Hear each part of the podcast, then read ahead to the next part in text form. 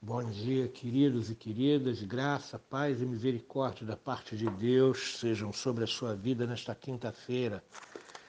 Que seu dia seja um bom dia com boas notícias para a glória de Deus.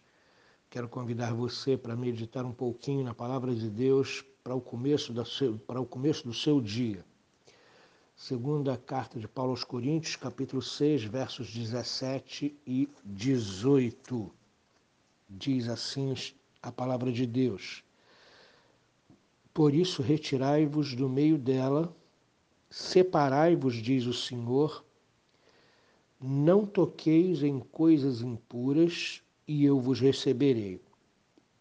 Verso 18: Serei, serei vosso Pai, e vós sereis para mim filhos e filhas, diz o Senhor Todo-Poderoso. Esse texto fala, queridos, de santidade. Como é que vai a sua santidade diante de Deus? Deus requer total lealdade por parte do seu povo dentro da sua aliança e lhes dá instruções para que se esforcem para serem puros. Assim como ele é santo, assim espera que seu povo seja santo. Levítico 11, 44 45. E 1 de Pedro 1, 15 a 16. Com variações, esse tema de santidade aparece em toda a Escritura, no Antigo e no Novo Testamento. Deus não se separou do seu povo, mas os seus filhos e filhas repetidamente se afastam, se afastam dele e adotam modos de vida mundanos. Deus é um Deus de aliança, fiel, que cumpre as suas promessas que deu ao seu povo dentro da aliança. E ele espera que o seu povo, dentro deste pacto da aliança, cumpra as promessas que lhe fizeram e desempenhe as obrigações da sua palavra. Deus espera que nós sejamos obedientes, Deus espera que nós eh, nos separemos desse mundo e nos santifiquemos para Ele. Paulo cita a passagem do texto grego de Isaías, que diz assim: Retirem-se, retirem-se, saiam de lá, não toquem nas coisas imundas saiam daquilo e sejam puros. Jeremias 51, 45. A parte final, e eu os receberei, é tirada do texto grego de Ezequiel, capítulo 20, verso 34, e Sofonias, capítulo 3, verso 20. O contexto do Antigo Testamento é aquela época em que os exilados judeus tiveram permissão de sair de Babilônia por decreto de Ciro. Eles poderiam levar consigo os vasos que pertenciam ao templo em Jerusalém. Deus os exortou a saírem de Babilônia, mas não levarem junto nada de impuro que fosse ligado à adoração da idolatria. Entendam bem, da mesma forma, Deus quer que nós nos separemos desse mundo e não venhamos a trazer desse mundo nada para a nossa vida cristã. Então, repara, quais são os componentes desse mundo que existem na sua vida cristã? Ódio, falta de perdão, impureza sexual, problemas morais, tudo isso pertence a esse mundo. E quando Deus diz saiam de Babilônia e não levem junto nada de impuro, Ele está dizendo para nós hoje: saiam desse mundo e não levem nada de impuro desse mundo para a vida cristã de vocês. Seu povo punido pelo exílio mas agora libertado, tinha de ser puro e impoluto. Assim também os coríntios que haviam saído do mundo da idolatria pagã, agora deveriam ser um povo inteiramente dedicado ao Senhor e Salvador Jesus Cristo.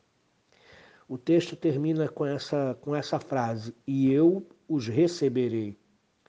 A promessa é firmada em termos futuros para indicar que a recepção que Deus dará aos seus filhos depende de sua obediência. Os profetas do Antigo Testamento aguardavam a vinda do Messias, mas os leitores da Epístola de Paulo aos Coríntios já viviam em comunhão com o Messias, já viviam em comunhão com Cristo. 1 Coríntios capítulo 1, verso 9 e 2 Coríntios capítulo 5, verso 17. O versículo precedente, pela ordem de não tocar nada que fosse espiritualmente imundo. Portanto, se seguidores de Jesus se guardam incontaminados de influências deste mundo, Deus os aprova e os recebe e os abençoa. Deus requer obediência que é expressa pelo total comprometimento dos seus filhos com Ele. Eu pergunto para você: você tem se santificado ao Senhor?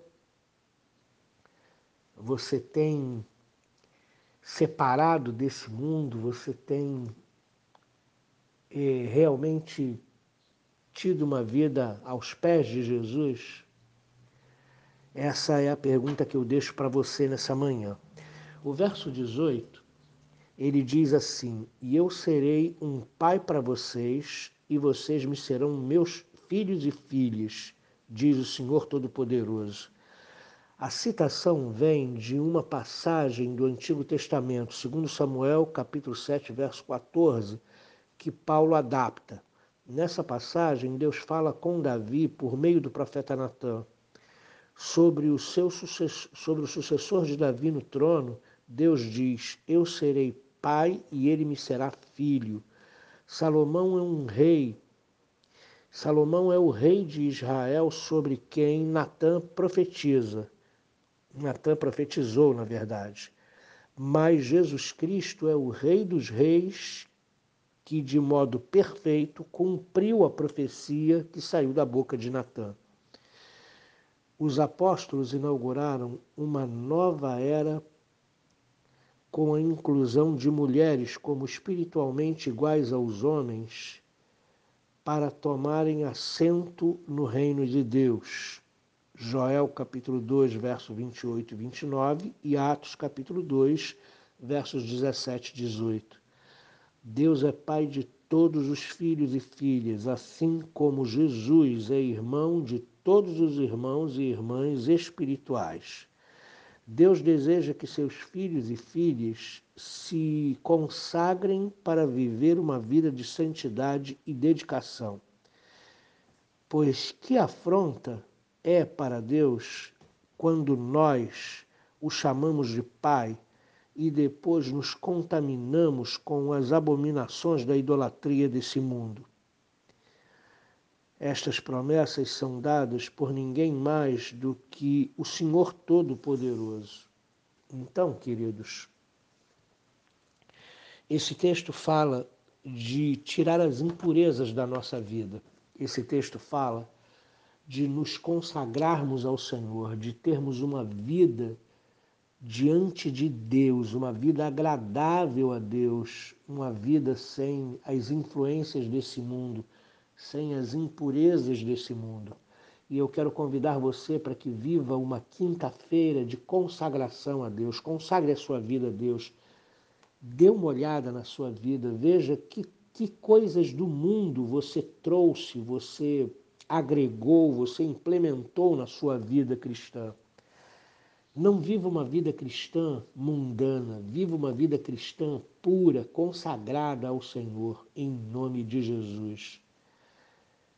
Pai Santo, nos dê essa possibilidade de enxergar na nossa vida tudo aquilo que é impuro e nos desfazermos disso. Que nós possamos, nessa quinta-feira, Senhor Deus, fazermos uma limpeza na nossa vida, espiritualmente falando.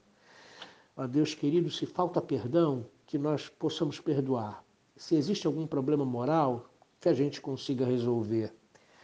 Se existe algum pecado habitual, que a gente seja liberto dele e não cometa mais. Por favor, Senhor querido, que nós possamos consagrar a nossa vida a Ti, que nós possamos viver uma vida, oh Deus querido, santa, de pureza, sem, oh Deus querido, implicações mundanas no nosso proceder, no nosso pensar, no nosso caminhar, em nome de Jesus Cristo. Amém.